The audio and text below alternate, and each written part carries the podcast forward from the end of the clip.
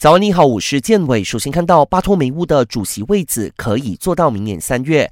基于新冠肺炎疫情的影响，加上西甲新赛季即将在九月十三号开打，巴萨认为提前大选的方案不可行，宣布明年三月二十号才举行主席选举。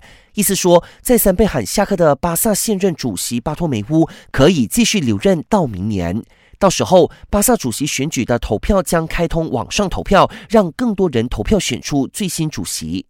切尔西中锋巴苏亚伊到水晶宫踢球。消息说，巴苏亚伊已经和切尔西续约一年，但为了得到稳定的出场机会，他宣布以租借的方式再次为水晶宫效力。这已经是他在短短两年内第二次被租借到水晶宫。新赛季，他将穿上二十三号球衣。出于阿森纳的财政需求，贝莱林在酋长酋长的生涯开始进入倒计时。有报道说，阿森纳会以三千五百万英镑的价格将他挂牌出售。目前，巴黎圣日耳曼已经表现出浓厚的兴趣。想要观看更多更精彩的体坛动态，尽在 Astro。